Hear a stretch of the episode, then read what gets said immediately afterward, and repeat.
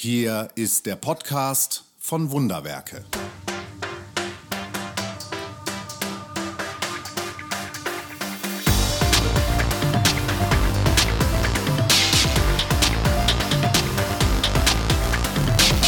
Den Herzschlag der Welt hörbar machen.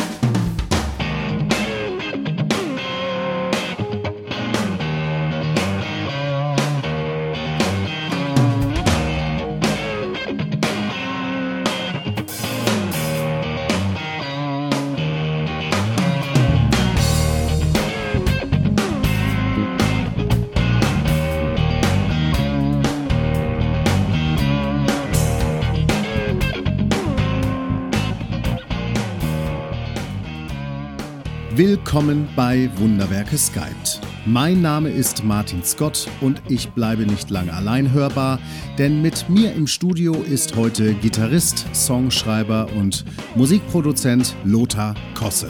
Im Hintergrund hören wir ihn bereits. Der vielseitige Musiker aus Rösrath bei Köln der einerseits stark bekannt gewordene Gottesdienstlieder geschrieben hat, andererseits aber auch bereits diverse Rockalben herausgebracht hat, wird gleich 45 Minuten lang meinen Fragen Rede und Antwort stehen, wobei wir bereits im Vorfeld miteinander klären konnten, Geht ihm eine Frage zu weit, wird er höflich sagen, darauf möchte ich jetzt nicht weiter eingehen. Ihr zählt mit, wie viele Fragen ihn dazu brachten, dies zu sagen. Schon jetzt möchte ich kurz auf unseren Aufruf hinweisen, der wie immer am Ende der Sendung kommen wird, uns bei Wunderwerke nach Möglichkeit eine Spende zukommen zu lassen. Darauf möchten wir sehr gerne weiter eingehen. Aber jetzt freue ich mich auf einen großartigen Musiker und sehr tief denkenden, empfindenden und glaubenden Menschen, auf Lothar Kosse.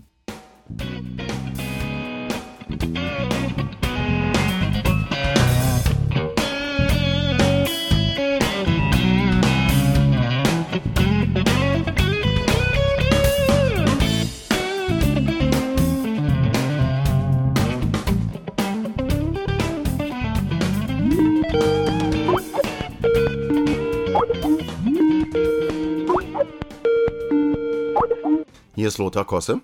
Martin Scott aus Essen von Wunderwerke. Guten Tag, Lothar. Hallo. Es ist ein bisschen aufregend für mich, mit dir zu sprechen. Hm, warum? Ich bin ein kleiner Fan von dir und das ist nicht unbedingt die beste Voraussetzung, ein gutes Talkgespräch mit dir hinzulegen. Gut, dann ändern wir das jetzt. Dann bist du jetzt kein Fan mehr von mir. Dann müsste es ja einfacher sein. Können wir Freunde sein? ja, absolut. Lothar, wo erreiche ich dich denn gerade? Äh, ich bin gerade am Aufnehmen. Ich bin im Studio und habe bis vor fünf Minuten äh, eine Dobro-Gitarre hier gerade gespielt für einen Freund, äh, Daniel Chmell, der eine CD macht aus, der kommt aus Thüringen, glaube ich also zumindest aus dem östlichen Teil unseres Landes. Und da habe ich gerade bis, bis gerade eben noch dran gearbeitet. Das heißt, als Musiker veröffentlichst du nicht nur eigenes Zeug, sondern du bist vielfach auch unterwegs äh, oder am Einspielen für andere Produktionen. Ja, also das, das mache ich, ich sag mal, das ist nicht meine, meine erste äh, Profession oder mein erstes Betätigungsfeld. Ich bin eher mit meinen eigenen Sachen mittlerweile unterwegs, aber ich habe angefangen, als Studiomusiker zu arbeiten. Das war früher auch mein großer Traum, als ich angefangen habe, Musik zu machen, nur, nur im Studio zu arbeiten. Das, die Bühne hat mich gar nicht interessiert und live auch nicht, aber im Studio arbeiten und Aufnahmen machen, das war mein großer Traum. Das habe ich dann auch viele Jahre nur ausschließlich gemacht. Und dann irgendwann kamen meine eigenen Songs und äh, auch, auch, ich sag mal so, mein eigenes Standing so als Künstler dazu. Aber ich mache das immer noch sehr gerne, für andere Leute spielen.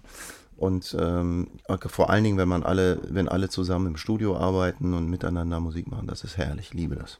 Was bedeutet dir Musik? Kriegst du das äh, in Worte gefasst? Oh, ähm, das be Musik bedeutet mir sehr viel. Also äh, das es ist irgendwie in meiner DNA drin, diese Sensibilität für Musik. Das hat, glaube ich, schon sehr, sehr früh angefangen so im, im, im Kleinkindalter, vielleicht sogar schon vorher, irgendwas resoniert bei mir äh, und vielleicht auch mehr als bei Leuten, die keine Musik machen. Das, ich bin auch nicht so ein guter Musikkonsument im, im Sinne von, dass ich viel Musik höre. Aber spezielle Musik, also bestimmte Musik, wenn sie eine, eine, eine gewisse Form hat oder eine gewisse, also wenn sie mich berührt irgendwo, dann berührt es mich so stark, dass es, dass es emotional äh, sehr spannend wird.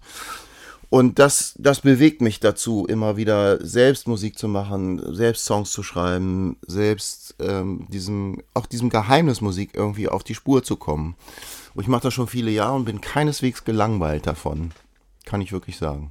Mhm. Wenn ich dich auf der Bühne sehe mit deiner Gitarre in der Hand, meistens über Videos, dann hast du dieses typische Gitarristengesicht. Okay wenn du äh, Soli spielst beispielsweise ja. und du bändest die Seiten so hoch ja. und lässt den Ton klingen und so.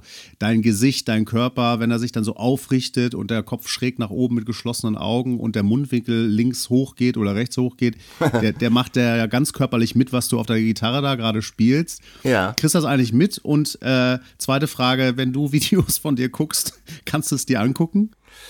Äh, ja, also es meine Frau sagt immer, wenn's, wenn du, wenn du Gitarre spielst und so richtig, äh, richtig dabei bist, dann siehst du aus wie ein satter Säugling. äh, ich, ja, das ist, äh, ich, ich mache dann wirklich, also ich achte nicht mehr darauf, wie ich aussehe oder was ich tue, sondern ich versuche mich wirklich dieser Musik hinzugeben und Musik, oder gerade wenn ich, wenn ich improvisiere auf der Gitarre, dann, dann schalte ich alles andere aus. Dann geht es nur noch darum, diese Spur äh, zu fahren und äh, auf dieser Spur oder auf dieser Welle zu reiten, die da gerade sich so ankündigt. Und wenn das gut gelingt, dann ist das ist für mich Himmel auf Erden. Also das ist, das liebe ich über alles.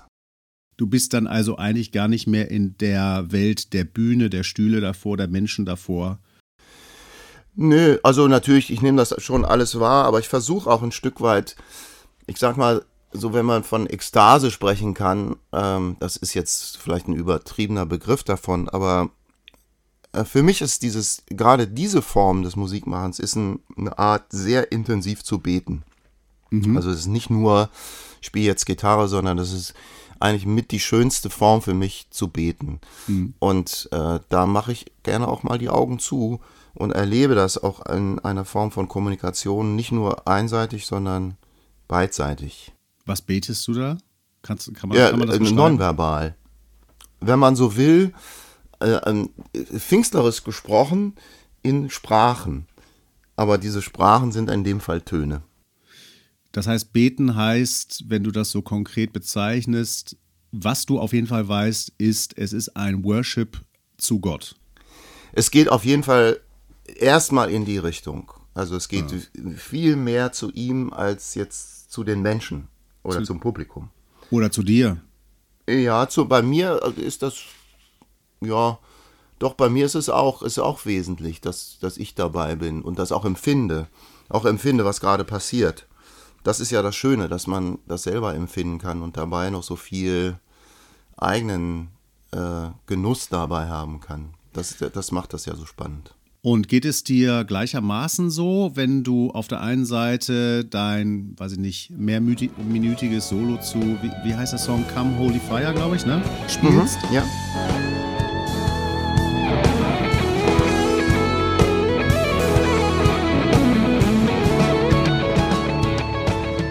Und auf der anderen Seite vermeintlich säkulare Instrumentalmusik mit Near Z.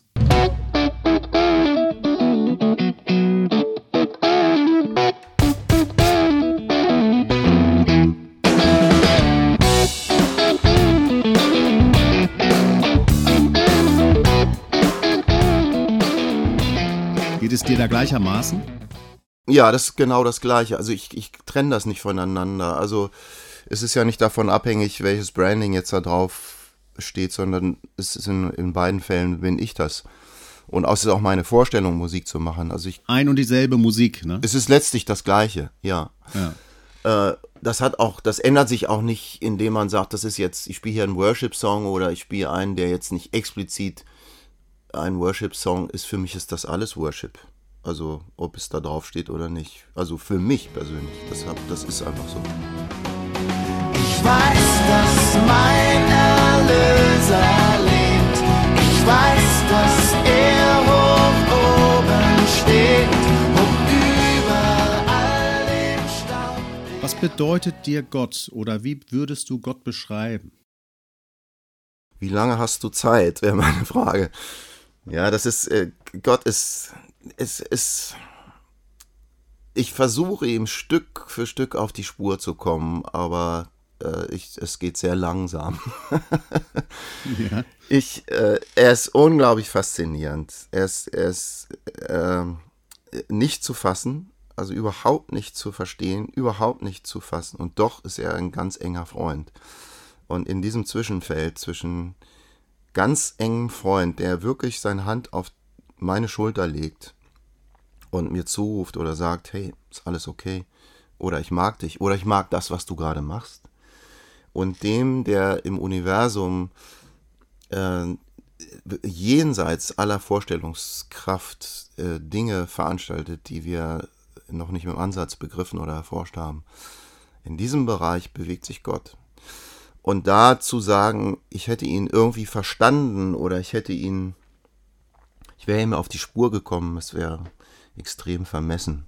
Und trotzdem ist es wunderschön, sich auf diese Reise zu begeben und, und ihn Stück für Stück äh, zu erkennen oder zumindest Facetten von ihm zu erkennen. Eigentlich so durch Schlüsselloch zu blicken, wo das Licht dahinter ist. Also wenn das schon passiert, ich sage ja immer, wenn man wenn man das schon mal machen darf, wenn man nur von diesem Licht den Schatten gesehen hat, dann reicht das schon aus für ein ganzes Leben, um dabei zu bleiben. Diese Hand auf der Schulter, hast du die mal so gespürt? Die spüre ich regelmäßig. Die Richtig ich physisch? Nee, physisch nicht. Also, äh, ja, schon mal ein bisschen physisch, aber jetzt nicht so, dass ich sagen könnte, das drückt mir da an der Stelle. Nee, ähm, ich spüre, ich spüre die Nähe, also viel mehr als es früher der Fall war, spüre ich die Nähe von Jesus, die Nähe von Gott dem Vater und die Nähe des Heiligen Geistes. Nicht als äh, etwas, was ich, was ganz weit weg ist, sondern was ganz, ganz nah und unmittelbar ist. Doch, das spüre ich. Und wenn uns jetzt hier jemand zuhört, der sagt, das würde ich auch gerne, mein halbes Leben lang schon wünsche ich mir das. Hättest du einen Rat für den? Ja, aufmachen. Also das, äh, also sich auf das Wagnis einlassen.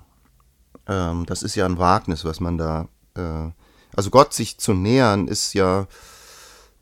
Es ist ein Wagnis. Man, man lässt bestimmte Vorstellungen hinter sich, man lässt äh, Vorurteile vielleicht hinter sich. Ähm, und man begibt sich auf den Weg des Glaubens. Und ähm, der Glaube ist ja dieses, diese Möglichkeit, sich Gott zu nähern.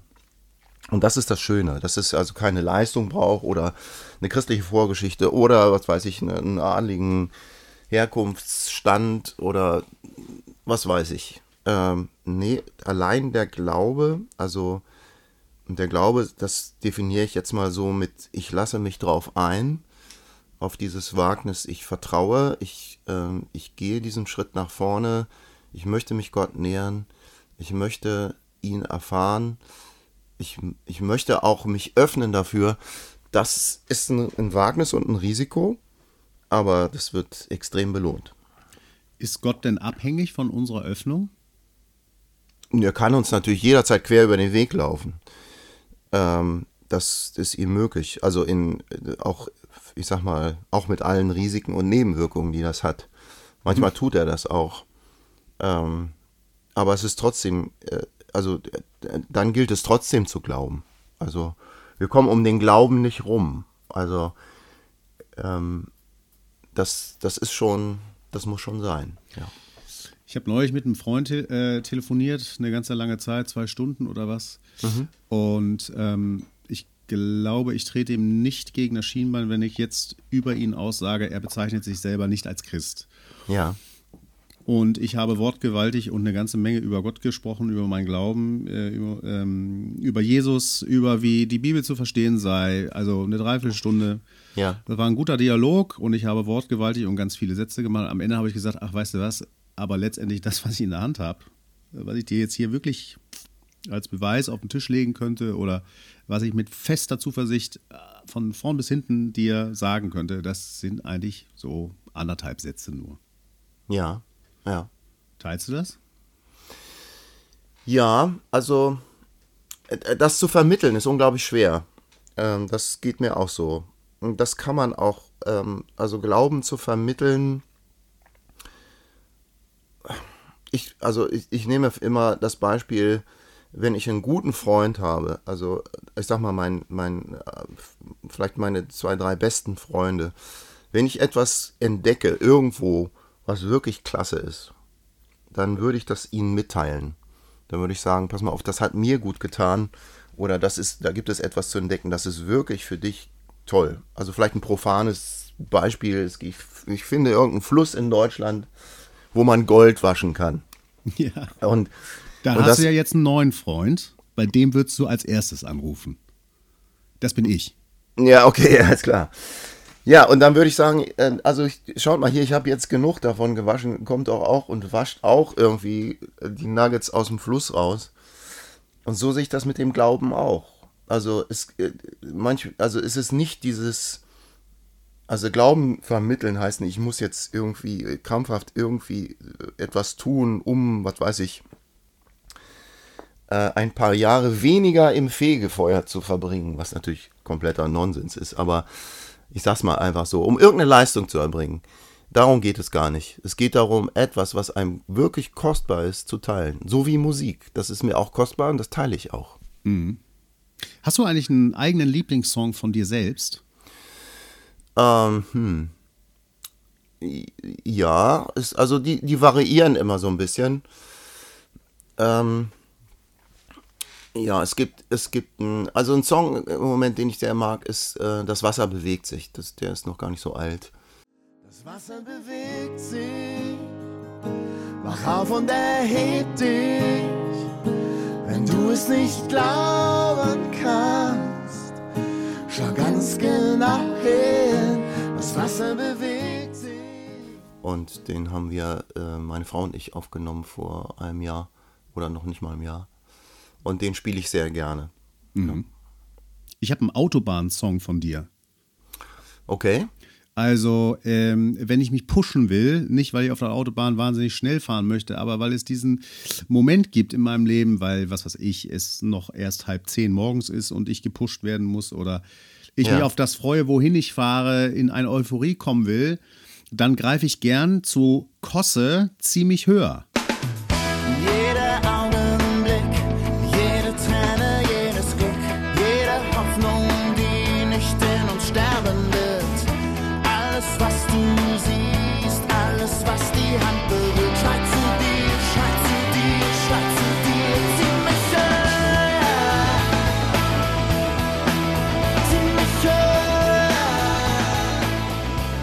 Okay. Ja. Ja? Ja, ja. Kannst du es Ja, ja. nachvollziehen? Ja, das ist, äh, ja, ich, das ist, das ist cool. Also, das ist immer lustig mit den Songs. Ähm, man nimmt diese Songs auf, ohne zu wissen, was mit denen passiert. Also, wenn man, wenn ich, ich bin, ich habe zum Beispiel nicht das Gehen, dass ich weiß, welcher Song jetzt in Gemeinden viel gesungen wird oder in Kirchen viel gesungen wird oder sich überhaupt, äh, ich sag mal so, im, im Volk durchsetzt. Und das äh, bei dem ziemlich höher Song, den, den mag ich sehr, den Song, weil der so simpel ist, aber gleichzeitig auch dieses Bild ist so simpel irgendwie, dass, dass, dass Gott uns irgendwie hochzieht. Und das kommt so, das kommt aus dem Hintergrund, meine Kinder waren zu dem Zeitpunkt, also der Simon war noch sehr klein und der hat immer dieses, die Arme nach oben, als er ganz klein war und so Papa auf den Arm, also ziemlich hoch. Und dann habe ich ihn so gepackt an den Armen und dann ist er so an mir hochgeklettert. Also beide Arme festgehalten und dann musste er aber selbst hochklettern, die kleine Kosse Nordwand. und dann, äh, dann saß er oben irgendwann auf dem auf der Schulter irgendwie drauf. Und das mache ich mit kleinen Kindern immer noch gern, mit kleinen Jungs vor allen Dingen. Die lieben es einfach zu klettern. Und ähm, ja, das, das, das ist das, was ich mit Gott auch gerne mache. So. Ich habe äh, noch mindestens einen weiteren Lieblingsgitarristen, das ist Totos Steve Lukather, ein Name, der dir ganz sicherlich bekannt sein wird. Absolut, ja. ja. Ich finde, ihr habt Ähnlichkeiten. Ach, Was macht dieser Satz mit dir? Ähm, was ich an Steves Sound und Art und Weise Musik zu machen äh, sehr mag, ist diese, diese Emotionalität. Also das, das habe ich immer schon geschätzt. Ja. Ich weiß, als ich ihn zum ersten Mal gehört habe, äh, das war Ende der 70er, Wow. Da, ja, das war, das, das hat mich sehr beeindruckt und äh, also nachhaltig, weil er hat wirklich anders gespielt als alle Gitarristen vor ihm. Also wesentlich melodischer und ähm, auch, auch songdienlich. Also er kellnert den Song, ne? ja, aber nicht nur das, sondern wenn man ihn dann live sieht, dann merkt man irgendwie, was für ein phänomenaler ähm, Musiker ist, aber auch ein, er, er, hat, er muss eine unglaublich tiefe Seele haben, um sowas spielen zu können. Also, das kann nicht jeder spielen. Und wenn man seine Geschichte so ein bisschen kennt, er hat auch mit allen möglichen Dingen gekämpft in seinem Leben. Ähm, aber trotzdem, da muss etwas drin sein, was ganz, ganz besonders ist, ja. Ja, es gibt ja Weggefährten, die ihn als unglaublich loyalen, freundlichen, unterstützenden Menschen beschreiben. Ja, das, das könnte ich mir vorstellen, ja. Ich habe äh, die erste Parallele zwischen euch beiden im Sound gesehen. Okay, ja. Und dann die zweite Parallele, äh, die Art und Weise, bestimmte Art von Soli anzugehen. Ja. Ja, das ist wahrscheinlich auch ein bisschen eine Frucht dieser Zeit. Also ich sag mal, in den 70er Jahren, äh, nachdem so der, der, also der Rock'n'Roll und Woodstock und das alles so vorbei war, gab's, gab es eine Art und Weise, Musik zu machen, die, ähm, wo der Song dem äh, äh, die Vorgabe war, auch für die Art und Weise zu improvisieren. Das war in den, in den 80ern. Und da hatte das Gitarrensolo, das, was dann vorkam in dem Song, das war nicht lang, das waren äh, acht, maximal 16 Takte.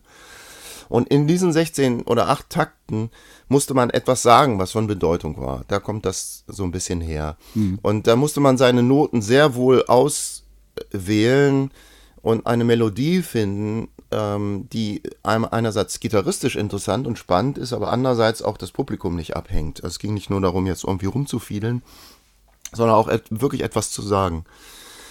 Und da kommt so ein bisschen wahrscheinlich diese Prägung her, weil in der Zeit bin ich aufgewachsen und habe mir das auch angehört und auch verinnerlicht.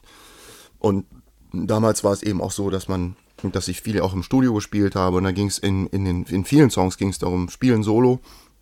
Und wenn ich dann zu viel gespielt habe, dann kam auch gleich die Ansage, ja, das ist jetzt, äh, das ist ja alles ganz toll, aber es ist einfach viel zu viel. Hast du mal wieder in Vordergrund gedrängt. Ja, das ist ja auch so. Und da lernt man dann auch ähm, nicht nur, also jetzt virtuos zu spielen, sondern eine Melodie zu entwickeln, die auch von Bedeutung ist.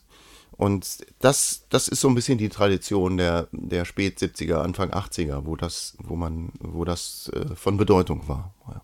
Ich schmeiß dir mal ein paar Gitarristennamen rüber. Ja. Und äh, du sagst was zu ihnen, ja? Ja. Brian May von Queen.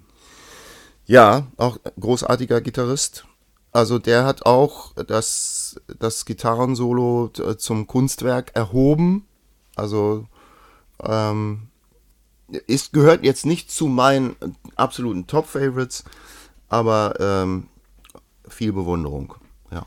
Eddie Van Halen, Van Halen, gerade Ja, der hat das Gitarrenspiel komplett revolutioniert. Der hat, ne, also hat äh, Techniken, die bis dahin noch nicht öffentlich waren. Ähm, also das Tapping ähm, äh, hat er äh, in sein Spiel eingebaut und aber darüber hinaus äh, war überhaupt die ganze Band Van Halen das war keine dumpfbackige Heavy Metal Band, obwohl sie jetzt wirklich Rockmusik gemacht haben, sondern da war immer Freude und Spaß dabei. Manchmal Spaß, der so ein bisschen über die Stränge schlug, aber das war immer eine fröhliche Kapelle.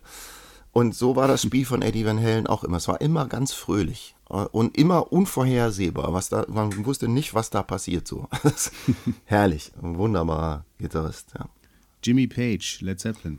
Ja, mit dem äh, äh, verbindet mich nicht besonders viel. Also da äh, ist eine Legende und äh, auch äh, hat großartige Sachen gemacht. Aber äh, da zu ihm finde ich nicht so den Zugang. Nuno Bettencourt, Extreme. Ja, auch einer der Generationen der 80er, der extrem virtuos gespielt hat, aber auch gleichzeitig eine einfache Akustikgitarre spielen konnte. Ja, George Harrison, Beatles. Ja. Ja, also man kennt ihn gar nicht so sehr als, als Gitarristen, aber er war, also er hat zum Beispiel die Kunst, einen Song und das Gitarrespielen miteinander zu, zu versch verschmelzen zu lassen, der hat die wirklich hervorragend beherrscht. Also er, er hat auch das Gitarrespielen nicht als eigene Kunstform erhoben, sondern das hat immer dem Song gedient. Zwei habe ich noch und äh, auf die bin ich ganz besonders gespannt. Ich mache es wahrscheinlich äh, in folgender Reihenfolge. Steve Vai. Steve Vai, ja, also das, der hat so die, die äh, Außenbezirke des Gitarrenspiels, was Virtuosität angeht, erforscht.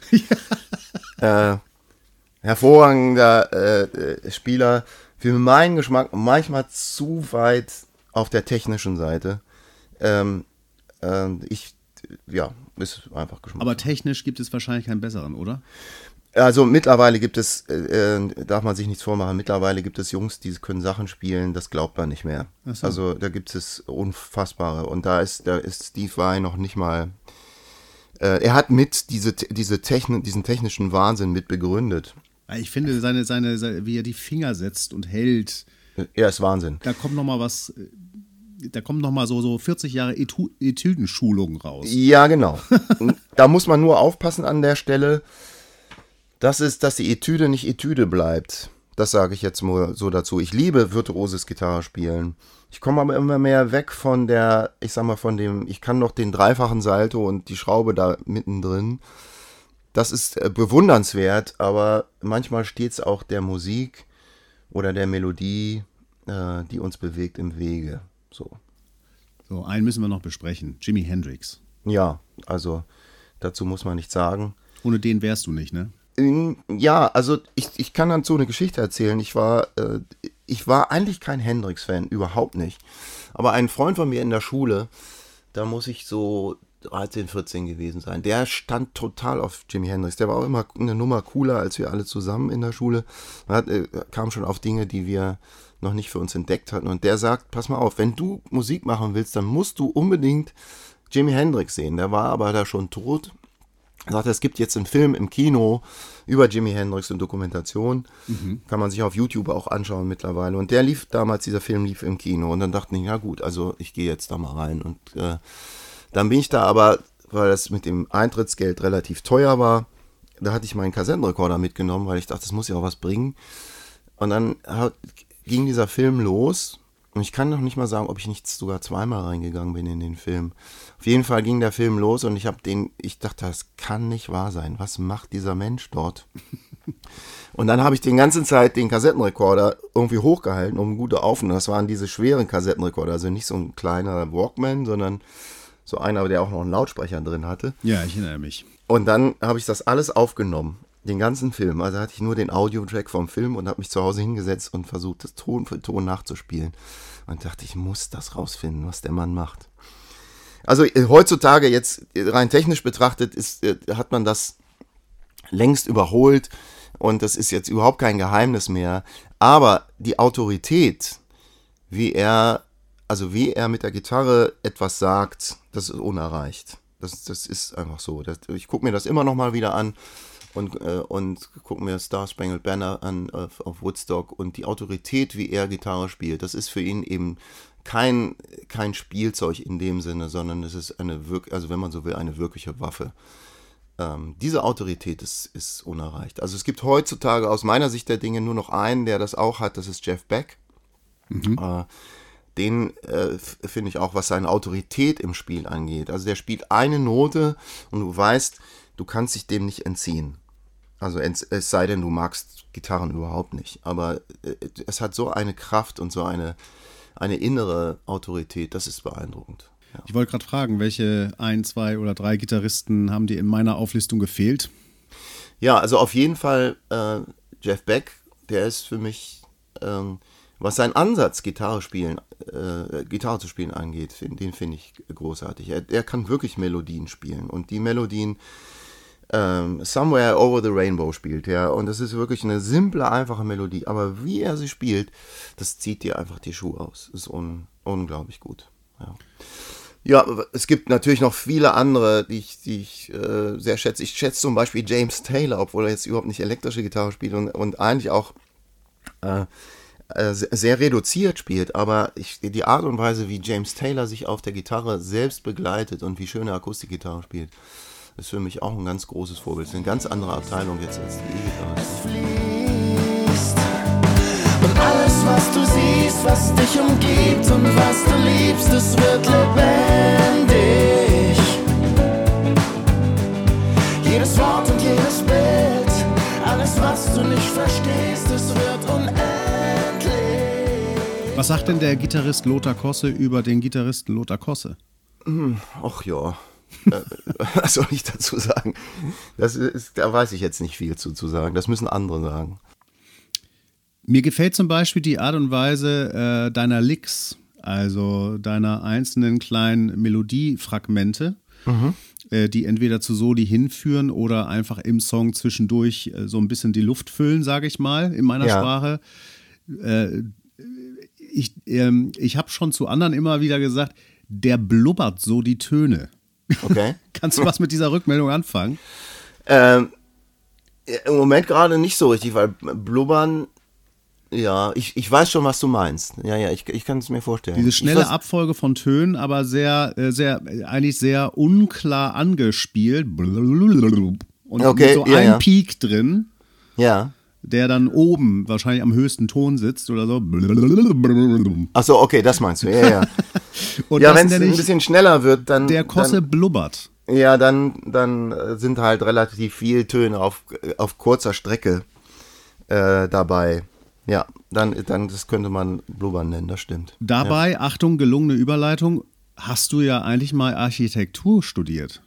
Ja, ja das habe ich gemacht. Ich habe, ähm, ich wusste noch nicht genau, wie mein Leben verläuft. Das ist ja manchmal am Anfang des Lebens so, dass man das noch nicht genau weiß. Wenn man so mit 20 auf die Welt kommt. Genau, wenn man jetzt mit 20 auf die Welt kommt. Nee, es war, äh, es war einfach so, die, die Musik war für mich die große Leidenschaft.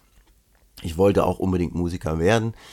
Aber da, da, da waren ja noch, das ging ja am Anfang noch nicht direkt so los. Ähm, und dann habe ich gedacht, ach komm, studier doch noch mal was, äh, was vielleicht nichts mit Musik zu tun hat. Irgendwas anderes. Und dann kam ich auf die Architektur. Und ich muss sagen, das Studium der Architektur hat mir viel Spaß gemacht, äh, weil es ein sehr umfassendes Studium ist. Das hat mit ähm, Handwerk zu tun. Ich musste auch im Bau arbeiten als Zimmermann.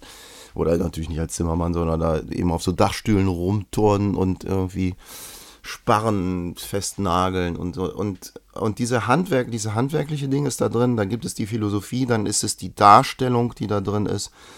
Also die, die, die künstlerische Seite, dann das Raum, Raumempfinden.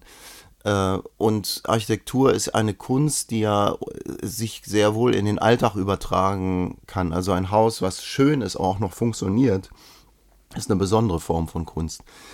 Also ähm, da sind sehr viele Dinge drin, die mich begeistert haben. Aber auch dann kam die Entscheidung natürlich, was mache ich jetzt wirklich? Und das mit der Musik hat sich immer weiter entwickelt. Und ich war so mitten im Studium drin und merkte, ähm, die Leidenschaft für die Musik ist viel, viel größer als die für die Architektur. Und dann habe ich das Studium noch zu Ende gemacht und bin ab da, ab da nur noch Musik gemacht. War das eine.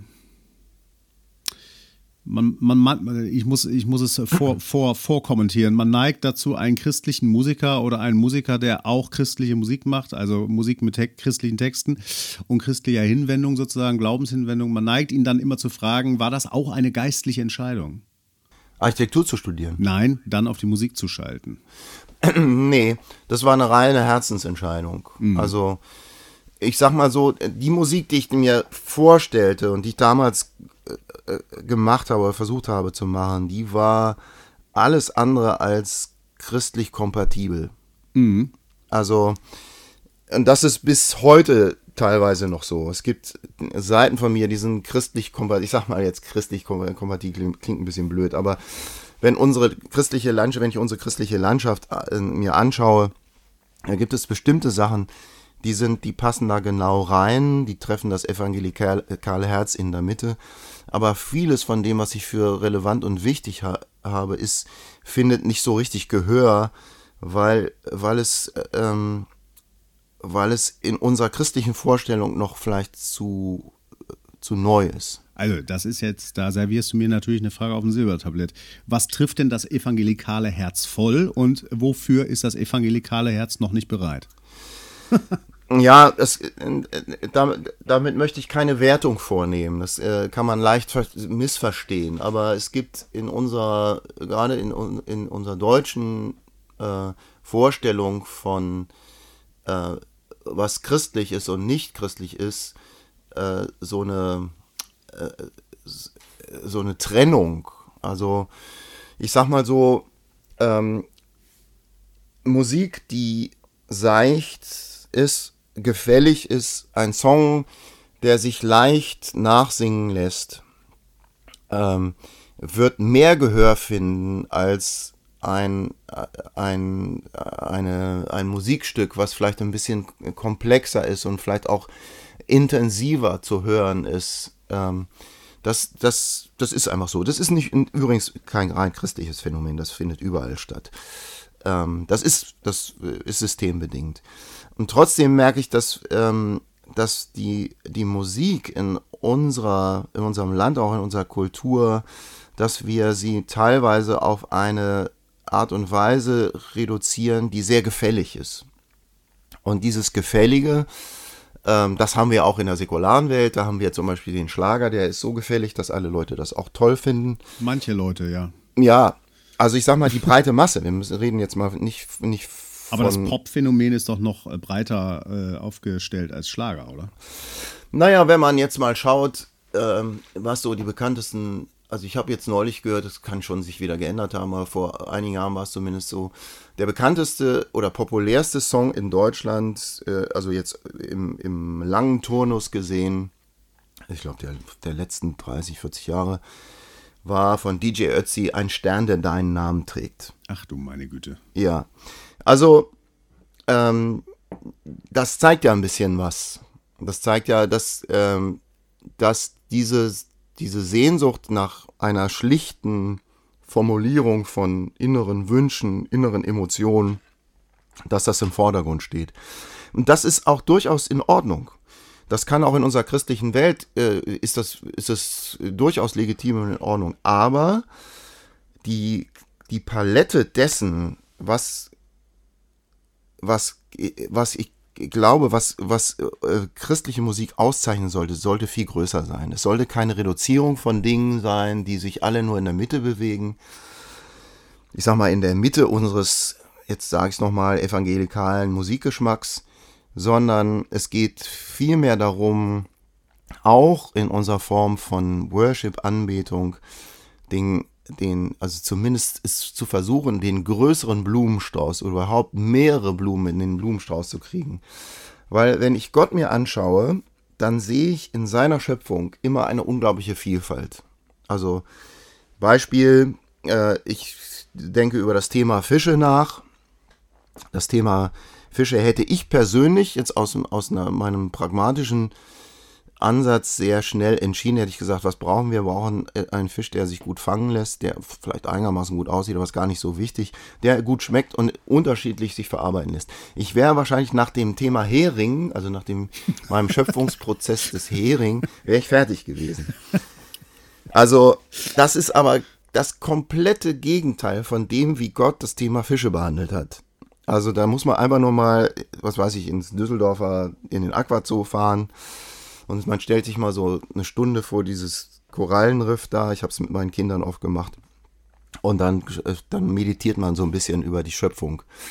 Und dann sieht man, was für eine unfassbare Vielfalt und auch eine unfassbare Nutzlosigkeit da ist.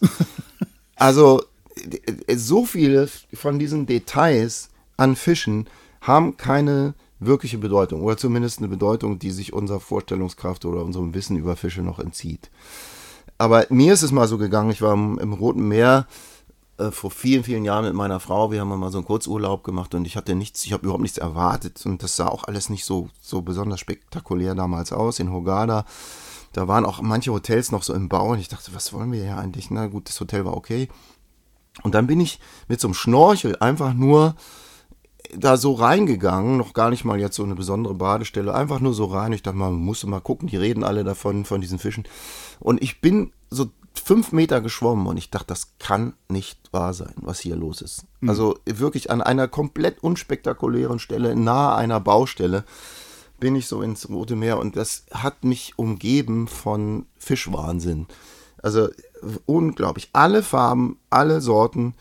Und dann habe ich so einen, so einen Fisch gesehen, der hat, das ist so ein Diskusfisch, der hatte die Streifen in eine Richtung, so, so schwarz-weiß, gelb. Die schwarzen Streifen gingen in eine Richtung. Und dann dachte ich, den merke ich mir jetzt. Und dann kam ein anderer, der hatte die Streifen in die andere Richtung. Und da hatte ich gedacht, Gott, jetzt, jetzt reicht's mir. Irgendwie. Das wäre jetzt nicht nötig gewesen. Und da sehe ich diesen Schöpfungsansatz von Gott da drin. Dieses, diesen, diese Liebe am Kreieren. Die Liebe, etwas zu schaffen. Einfach, weil es schön ist. Aus keinem anderen Grund. Nur weil es schön ist. Und ich habe dann, also das war für mich eine Riesenlektion. Ich ich habe die bis heute nicht vergessen. Diese Lektion war, es geht nicht um das Ergebnis oder um die Funktionalität von Dingen, sondern es geht darum, etwas schaff, zu schaffen, was schön ist. Was bedeutet das denn für Musik im Gottesdienst? Genau das Gleiche, was ich gesagt habe. Es geht darum, etwas zu machen, was schön ist.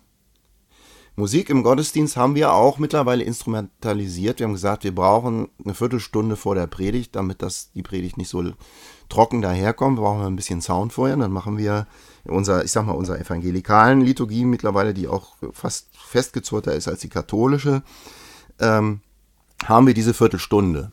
Ja. Den Lobpreisblock. Ja. So, und dann machen wir diese drei, vier Lieder und danach noch eins und dann haben wir, und das ist, das haben wir mittlerweile schon auch so Institu äh, als Institution, sorry, äh, verstanden und wir sagen, das ist jetzt so ein, so ein fester Block, den haben wir jetzt einfach so etabliert und wir halten uns da dran. Aber wer, wer hat das eigentlich mal gesagt? Also gibt es dann, gab es irgendwann mal den Finger aus der Wolke, es gibt den Lobpreisblock ab jetzt. Haltet euch bitte dran, sonst mache ich euch platt. Das, das gab es niemals. Ne? Also diese, diese Vorstellung, das ist einfach, das ist eine menschengemachte Geschichte. Und das gilt es auch immer mal wieder zu reformieren. Also ich glaube, dass wir in dem Bereich Reformation brauchen. Wir haben auch jetzt in der Worship-Kultur viele Sachen an den Rand gedrängt. Also zum Beispiel klassische Musik hat jetzt nicht mehr so viel Bedeutung. Wir haben uns der Kirchenorgeln äh, entledigt. Das kann man gut finden.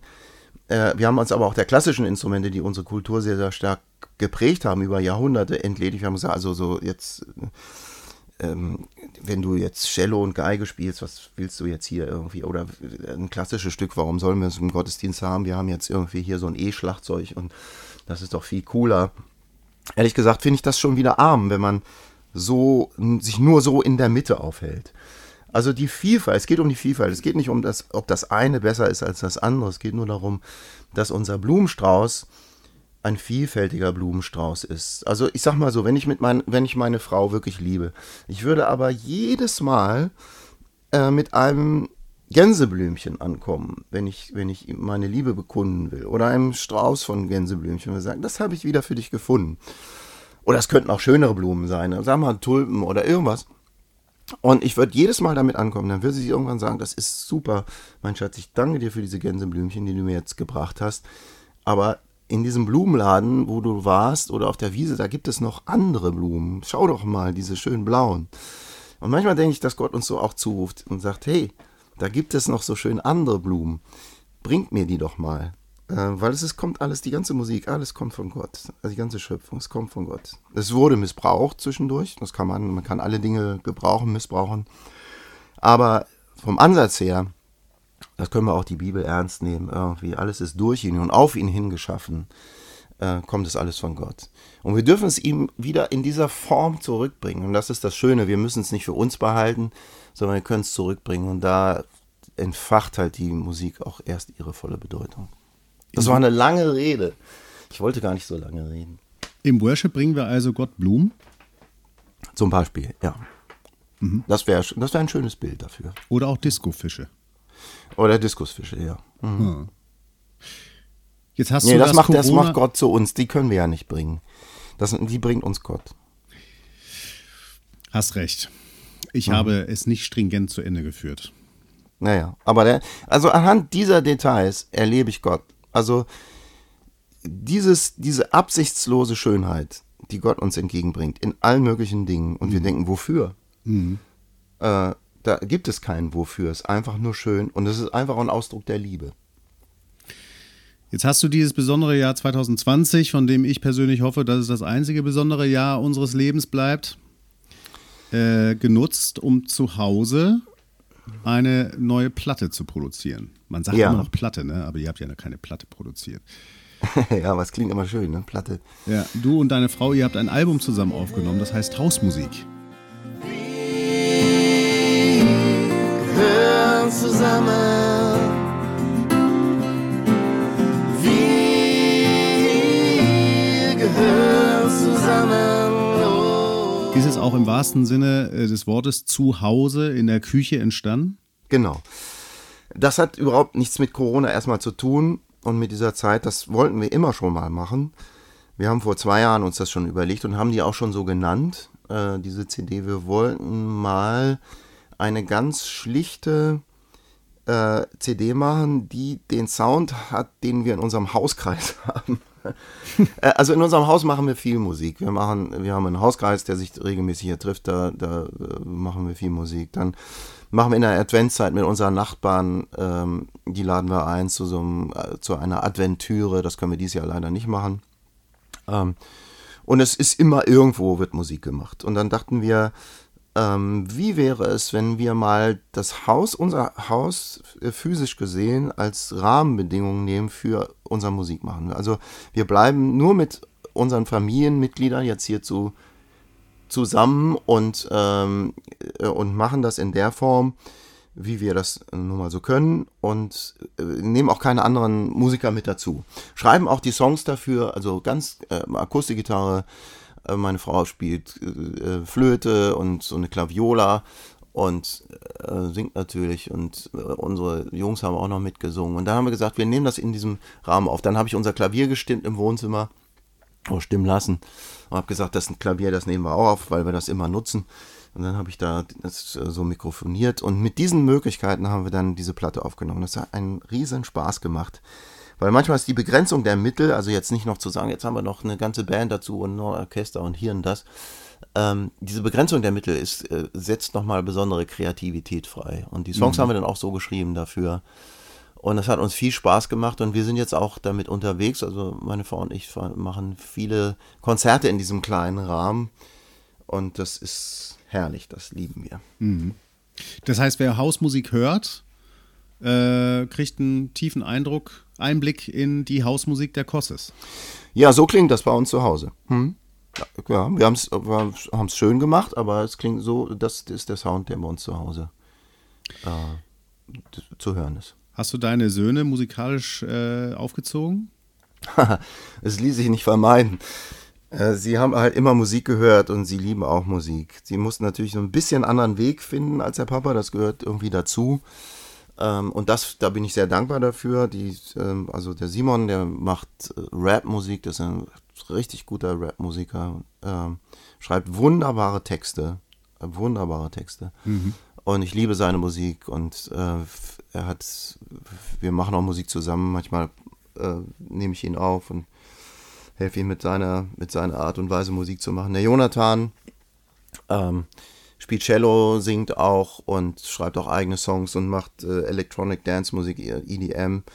Auch eine Musik, die ich ne, bis vorher noch gar nicht kannte und die er mir so ein bisschen nahegebracht hat. Eine ganz tolle Musik, die, die, äh, die wir mer wo wir merken, dass das unsere Popkultur extrem beeinflusst gerade.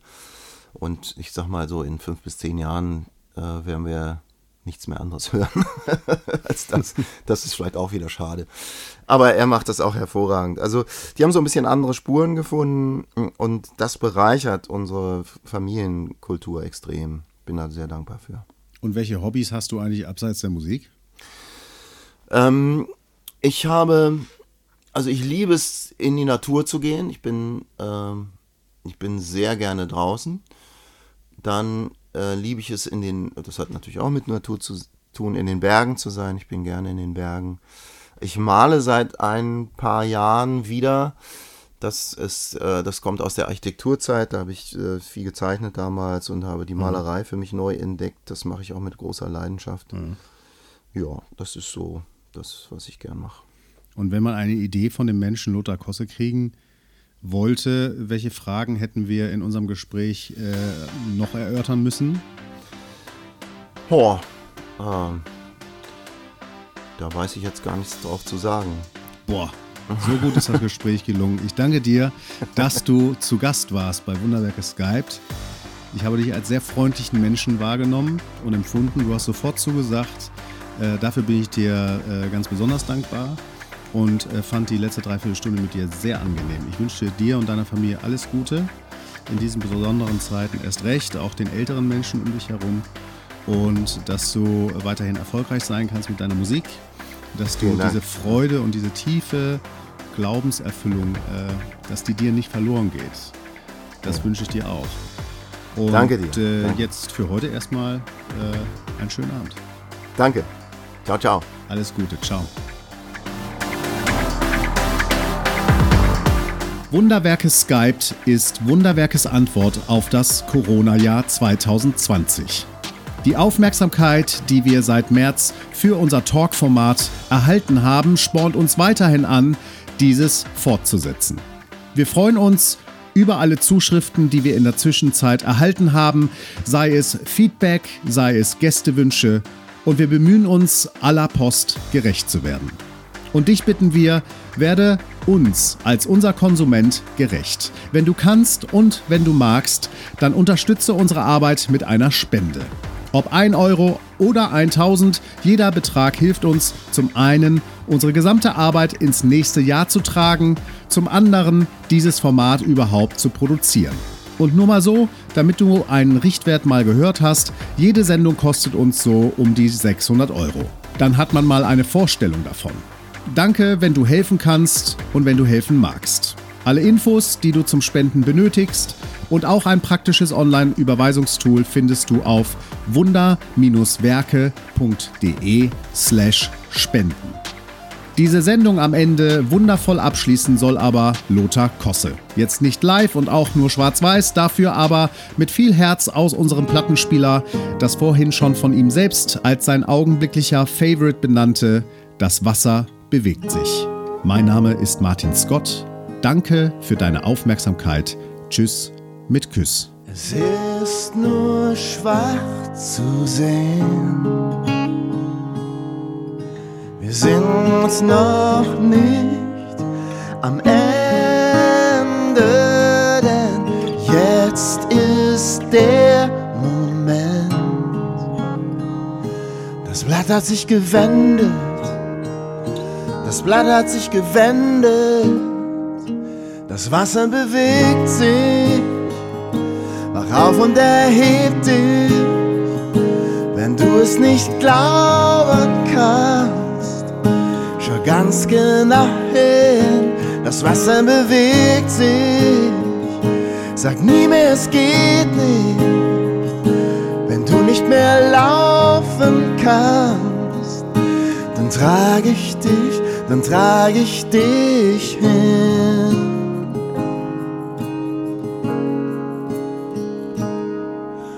Tauch ganz tief hinein. lang haben wir gewartet, es soll kein Schmerz mehr sein. Wir können leben, können leben. Das Wasser bewegt sich, wach auf und erheb dich, wenn du es nicht glauben kannst. Schau ganz genau hin, das Wasser bewegt sich. Sag nie mehr, es geht nicht, wenn du nicht mehr laufen